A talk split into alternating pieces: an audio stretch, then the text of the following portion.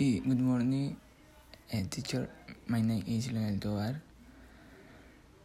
Uh, wow is something wow you're admired.